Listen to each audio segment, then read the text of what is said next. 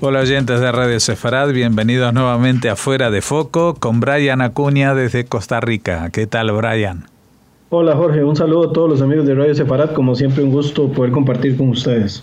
Bueno, hablas desde Costa Rica, pero casi siempre los temas van centrados en el Medio Oriente, algunos directamente implicados con Israel y otros de forma indirecta, porque en realidad el tema de Irán hoy en día no solamente afecta a Israel, ni siquiera afecta a los otros países árabes de la zona, porque ya vemos que está metido ahí eh, un portaaviones de Estados Unidos, eh, barcos de guerra eh, y, no sabemos qué más puede haber por la zona, pero encima, eh, pues la revolución esta de los ayatolás, que hace poco cumplió 40 años, pues busca sucesor eh, para el líder supremo, que a diferencia de los países normales y democráticos, eh, es alguien que manda más que el jefe de gobierno y que el jefe, y que el jefe de Estado, ¿no? Él es el, el que manda en Irán. Sí, bueno, en Irán lo interesante es que no solo en Irán, ¿verdad? Sino que dentro de la estructura de lo que es el chiismo es muy, muy interesante que sí tienen una formación un poco más clerical, eh, clerical, perdón. No es, por ejemplo, como el sunismo donde cada escuela obedece eh, a la opinión de algún líder, de alguna universidad o de algún centro de estudios importante, ¿verdad? Como ocurre, por ejemplo, con la Universidad de Al-Azhar en, en, el Cairo en, cuanto a la interpretación del sunismo. En el chiismo sí hay, digamos, un, por debajo del imán, ¿verdad? Que es como la figura más importante, que ahí sabemos que em, la mayoría de los, de los musulmanes chiitas, que son duodecimanos en, en realidad, eh, tienen la noción esta del imán escondido y mientras el imán escondido aparece, eh, aparece también o tienen en, en, el cargo verdad de, líder supremo al ayatolá verdad que el ayatolá es algo así como el iluminado como el, como quien tiene la estrella divina encima verdad para poder guiar a todos los musulmanes. Y eh, hablando de esto el ayatolá siendo un líder religioso y político en Irán tiene un puesto pues altamente dominante. Acordémonos que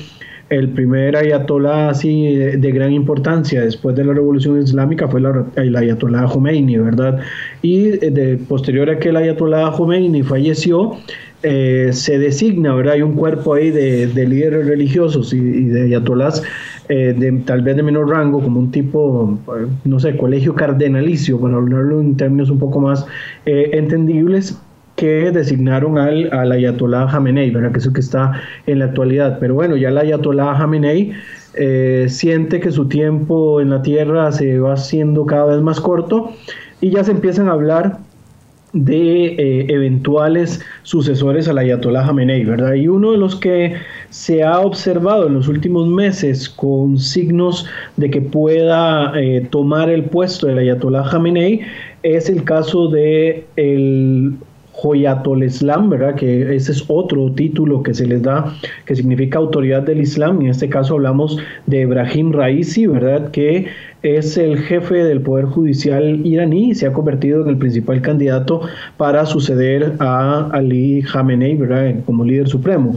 Raisi es visto como un líder de línea muy dura y habría grandes implicaciones, ¿verdad?, para las relaciones que hay con los Estados Unidos e Israel si a Jamenei eh, lo viene a sustituir, en este caso Raisi, en vez de alguno de los candidatos que tienen una posición más eh, reformista o, una posición más flexible. Raisi viene a convertirse en cierta manera en un clon político de lo que Jamenei tiene en estos momentos, ¿verdad? La posición dura, que es una posición que además viene desde la época de Khomeini, así que eso no, no cambia mucho en, cuanto a la perspectiva. Desde marzo anterior, el Joyatol Islam, eh, Ibrahim Raisi, fue nombrado el número dos dentro del órgano religioso que está encargado de elegir al eventual líder supremo de Irán, ¿verdad? Lo que además no solo lo coloca como el número dos, sino que en cierta manera también le da la posibilidad de acceder en algún momento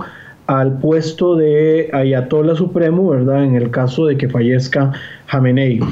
Eh, en un artículo que salió publicado, eh, si no me equivoco, fue en el Jerusalem Post, el analista del Instituto de Seguridad Nacional de Israel, Raz Simt, había dejado ver que desde el nombramiento de Raisi como jefe del Poder Judicial en marzo de este año 2019, el clérigo conservador ha ido escalando, ¿verdad? Y ha ampliado sus esfuerzos para poder avanzar en los cambios dentro del sistema legal eh, procurando mejorar su imagen pública, porque además la imagen pública la tiene muy deteriorada por una serie de participaciones en, eh, en ejecuciones extrajudiciales en los años 80 y de esta manera también aumentar su exposición desde un punto de vista positivo delante de los medios.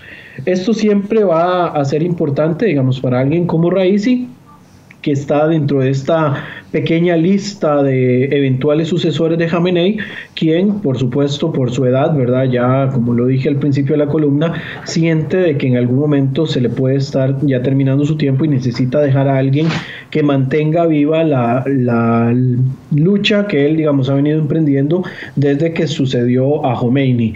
El propio Jamenei apoya eh, a Raisi dentro de, la, de las posibilidades de que él asuma el liderazgo eh, eh, supremo de Irán, tanto así que se dice que pese a que Raisi perdió las elecciones frente al que actualmente es el presidente, ¿verdad? que es Rouhani, en las elecciones que ocurrieron en el año 2017, Khamenei está planteando o eh, tiene dentro de su dentro de su lupa o bajo la lupa, mejor dicho, a eh, Raisi, a quien lo quiere tener a su lado y que eventualmente pueda tomar el puesto que Jamenei pueda dejar ¿verdad? en el momento en el que él fallezca. También en este mismo artículo de Racim, eh, el analista señaló lo temprano que es en estos momentos, digamos, ver esta sucesión directamente asociada con Raisi, ya que eh, en el caso de que eh, Jamenei muera, eh, hay que ver primero cuál va a ser la dinámica que va a tener el país, tanto a lo interno, los diferentes grupos sociales y políticos, cómo se vayan a comportar, así como también ver cuál va a ser el funcionamiento y la respuesta que se tenga delante, digamos, de los, de los otros clérigos, ¿verdad? ¿Cuál va a ser? No, no hay como una seguridad de que muerto el rey, viva el rey, ¿verdad? Sino que acá directamente eh, se tiene que plantear todo el contexto de lo que puede ocurrir. Además, que no se puede dejar de lado, una vez que muera Jamenei, cuál va a ser la reacción de la política internacional con respecto a Irán y que eso también pueda eh, cambiar, digamos, un poco la, situación del sucesor que pueda tener el, el país.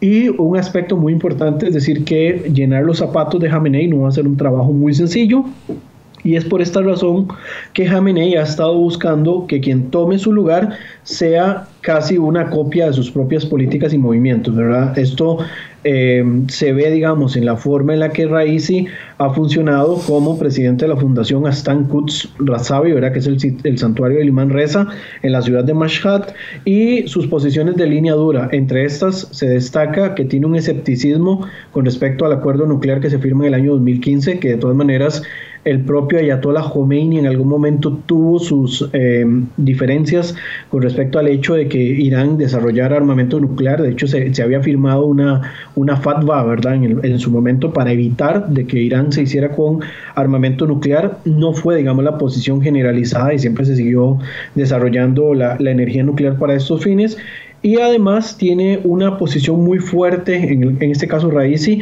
a favor de los movimientos de la Guardia Revolucionaria, además de una exposición pública cada vez más destacada. Jorge, no sé si quieres hacer alguna acotación. No, justamente lo, lo, que estás aclarando, en qué medida un líder espiritual, claro, es que tal como lo describías al principio, era como una especie de, de papa dentro de una parte del mundo musulmán, porque en el mundo suní no existe esa unidad jerárquica, pero sí en el mundo chiita, pero con que toma decisiones mundanas también, como por el, el hecho de, de optar o no por eh, un armamento nuclear o por misiles de largo alcance. Sí, se supone que en buena teoría el edicto religioso que había firmado en su momento Khomeini eh, debió alcanzar, ¿verdad?, para que no se siguiera desarrollando. Sin embargo, parece que desde la llegada de Khamenei se hizo un poco más flexible en este tema y se, ha venido desarrollando sí o sí, ¿verdad? Recordemos algunos de los proyectos que se han logrado eh, descubrir cuando se estaba negociando un, este, un eh, cuando se estaban suavizando las, las afectaciones que estaba sufriendo Irán por los embargos y demás, y que se llega a descubrir de que mientras estaba tratando de llegar a un acuerdo, ellos seguían tratando de desarrollar algún tipo de proyecto, ¿verdad? Que es creo que es lo más destacable que se hizo durante la información que se logra robar la inteligencia israelí, ¿verdad? Que no es tanto el hecho de que se siga en su momento, en estos momentos, desarrollando el, armamento, que ya sabemos que eh, el tema del desarrollo nuclear se ha vuelto a reactivar, pero en su momento lo que logra descubrir el, el espionaje israelí es que mientras estaba negociando el acuerdo, Irán estaba incumpliendo con, el, con lo propuesto, ¿verdad? Y seguían con proyectos y mantenían guardado además un proyecto nuclear que eso estaba eh, contemplado dentro de las prohibiciones que ellos no podían almacenar, ¿verdad? Porque no era solo el, tema de la fabricación o el, uso práctico, sino también el tener los proyectos por escrito en alguna parte guardados de que ellos podían en algún momento reactivarlo, ¿verdad? Y, en esto uno ve como el peso directamente de los religiosos en Irán, pues por supuesto que tiene una característica muy superior a lo que el propio presidente tiene o, o los líderes ministros y demás, ¿verdad? Porque acá Estamos hablando de que los religiosos dominan técnicamente todos los aspectos del Estado. Hace unos, eh, unas semanas, unos meses, había salido un informe de cómo la Guardia Revolucionaria pasó de ser un tipo de guerrilla al mando de los religiosos y convertirse en la principal fuerza militar, digamos, que tienen los, en este caso, los ayatolas a su, a su mano, ¿verdad? Y además pensar que la Guardia Revolucionaria tiene alcances de características internacionales. Se movilizan en la actualidad dentro de Siria, en algún momento han dado soporte eh, a lo interno del Líbano, etcétera. Entonces vemos cómo eh, la guardia la, la, parte religiosa aborda todos los aspectos relacionados con el Estado y por eso es que la designación de un nuevo ayatolá y el hecho de que el ayatolá que venga tenga las mismas políticas que que, el que está en estos momentos al mando que eventualmente pueda fallecer o se tenga que ir, eh, es obviamente tiene que ser un tema que, tiene que, tomarnos a nosotros atención porque esto también asegura la continuidad del status quo tal y como estamos en, estos momentos o que se vayan a dar algún tipo de reforma que pueda cambiar la política interna de, de Irán, digamos, con respecto a la región hablando de nuevo de Raisi, ¿verdad? Tiene algunos problemas con reformistas iraníes Primero por su participación, como dije también en algún momento de la columna, en las ejecuciones masivas de prisioneros políticos que se dan en el año 1988, así como también eh, tiene una oposición a generar mayores cambios políticos en el país. Él se mantiene dentro de la línea de que se mantenga todavía la religión tal y como la ha dominado Jamenei hasta estos momentos y eh, se teme que este tipo de posiciones mantengan al país, ¿verdad?, dentro del aislamiento y el ojo del huracán a nivel internacional, como se ha mantenido hasta ahora, ¿verdad? De hecho, está catalogado dentro de los países del eje del mal, Como le catalogó en algún momento los Estados Unidos. Eh, de vuelta, Irán desde hace mucho tiempo le llama el gran satán, así que estamos a mano, ¿verdad?, con esa parte de las, de las etiquetas. Eh, y este aislamiento político ha llevado también a que, se, que la escalada que ha habido en la actualidad en el estrecho de Hormuz y en el Golfo en general, pone, por supuesto, todos los analistas a tener que tensar los dientes, ¿verdad?, eh, ante la preocupación que esto pueda causar. Por el momento, según registra la agencia de noticias FARS, ¿verdad? El clérigo principal, Mohsen Araki, confirma que ellos tienen un comité eh, de tres miembros que ha desarrollado una lista que es secreta, ¿verdad? Con posibles candidatos para suceder a Jamenei en caso de que sea necesario y al parecer también ahí Raisi está dentro de la línea más dura. Sumado a esto anterior, con respecto al eventual sucesor de Jamenei, el martes 6 de agosto, el gobierno iraní presenta tres bombas inteligentes guiadas con precisión que podría utilizar en caso de que haya un enfrentamiento o que, o que la escalada pase a un enfrentamiento lo que está ocurriendo en estos momentos en las zonas del Golfo. Según fuentes de, de prensa, tanto iraníes como de la, de la región, ¿verdad? principalmente países árabes que tienen, ven con mucho recelo a Irán, eh, la llamada bomba Balaban, que es una de las primeras eh, nuevos explosivos que presenta el gobierno iraní, posee alas y además un sistema de guía tipo GPS para precisar el impacto contra los enemigos. Este tipo de bomba se coloca debajo del avión y lo que hacen es que desde ahí se disparan a una, a una distancia un poco corta. Después existe otro aparato que es la bomba Yassin, que puede ser lanzado, según el ministro de Defensa Amir Hatami, desde una distancia de por lo menos 50 kilómetros. Tiene la capacidad de ser lanzado en medio de condiciones climáticas adversas.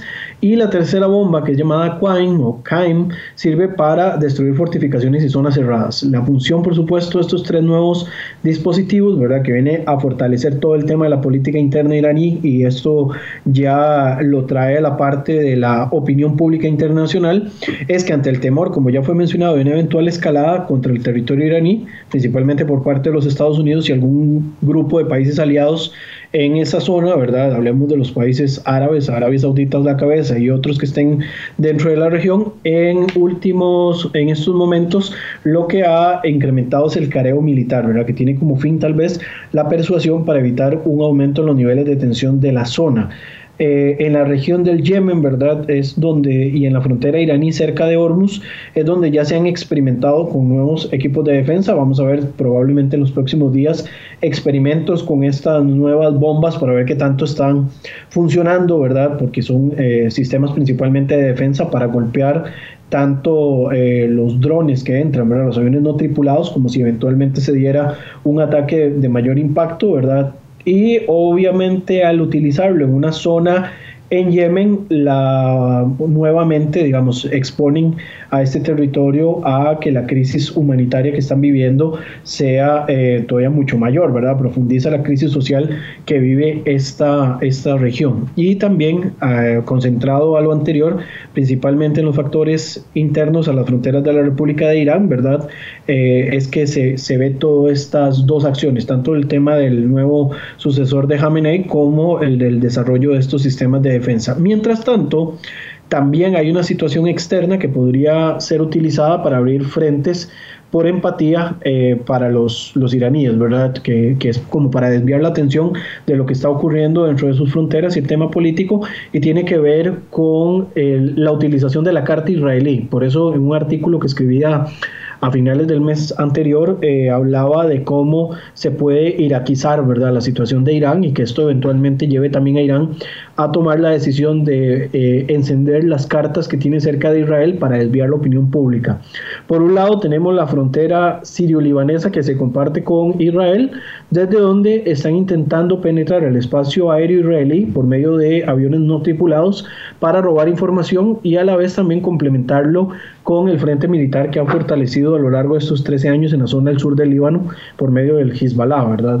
Y por el otro lado también cabe mencionar que hay un frente ocasional que podría abrirse por medio del Hamas en la franja de Gaza, a quien también se menciona en estos días de que Irán le ha aumentado la ayuda en 30 millones mensuales, 30 millones de dólares, lo que eventualmente podría también eh, provocar de que el Hamas se siente incentivado a enviar palestinos, ¿verdad?, hacia la, frontera para intentar romper el, cerco fronterizo y que esto ocasione muertes de palestinos. Eh, ¿Con qué finalidad? Por supuesto que con la finalidad de cambiar la atención de los focos de tensión ayudarle a, Irán, ¿verdad?, a quitar los ojos un rato de, su, de su posición, eh, volcar a la opinión pública contra el gobierno de Israel en este caso, y esta opción además podría entrometerse en cierta forma en las elecciones del próximo mes de septiembre en Israel, ¿verdad?, donde al utilizar esta carta va a desviar la atención de otros temas dentro de la zona de tensión, principalmente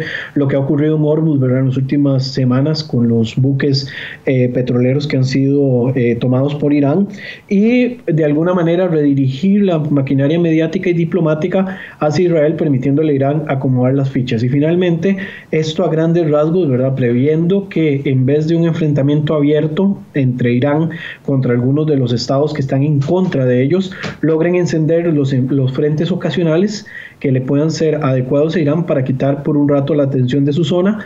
Estos serían movimientos que, eh, si son anticipados, en este caso por Israel y por los propios países árabes, eh, podrían, digamos, eventualmente neutralizar o hacer retroceder a Irán dentro de la zona donde han ampliado su influencia, tal y como lo hemos visto ya en infinidad de veces en otras columnas anteriores. Jorge. Brian Acuña, no sé si quieres eh, decir alguna frase de cierre porque estamos ante el futuro y esto tendremos que esperar para ver si has acertado con tu predicción.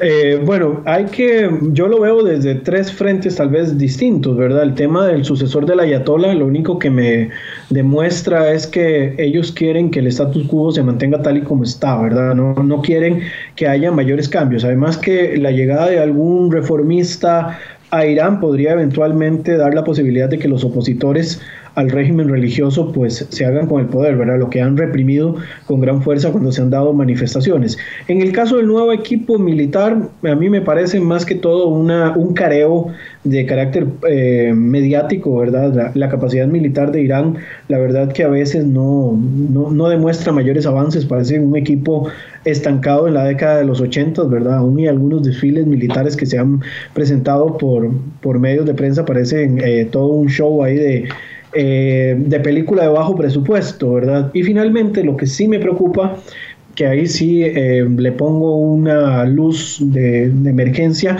es que eventualmente Irán quiera quitar los ojos de su zona eh, encendiendo las diferentes cartas que hay con Israel, ¿verdad? Que esa siempre ha sido como la carta mágica que han tenido los países que tienen enfrentamientos en, en, la región, ¿verdad? Para intentar desviar la atención de su situación interna. Así lo hizo Irak en su momento, ¿verdad? Que eh, para evitar de que se siguieran dando ataques contra su territorio, en la época en la que invadieron Kuwait, pues decidieron atacar a Israel para ver si Israel respondía y de esa manera generar simpatías por parte del mundo en este caso árabe, ¿verdad? En, este, en, el caso israelí con Irán, si bien no comparte tantas simpatías con el mundo árabe, podría echar mano de, el, de la Carta Palestina para generar simpatías, pero entre el mundo occidental, ¿verdad? Que es lo que quizás sí me genera un poco de, de dudas y de problemas, y además que eh, este tema de Gaza, ¿verdad? Y de los, de los territorios palestinos siempre preocupan en una previa a elecciones, ¿verdad? Porque casi que es un, en automático que ocurre algo importante antes de que sean elecciones en Israel y esto podría eh, cambiar la opinión pública tanto a lo interno de Israel como del resto de eh, la opinión principalmente occidental. Jorge. Pues nada, veremos qué es lo que pasa y volveremos a consultarte dentro de dos semanas. Hasta entonces, muchas gracias, Brian Acuña. Muchísimas gracias, Jorge, y seguimos en contacto.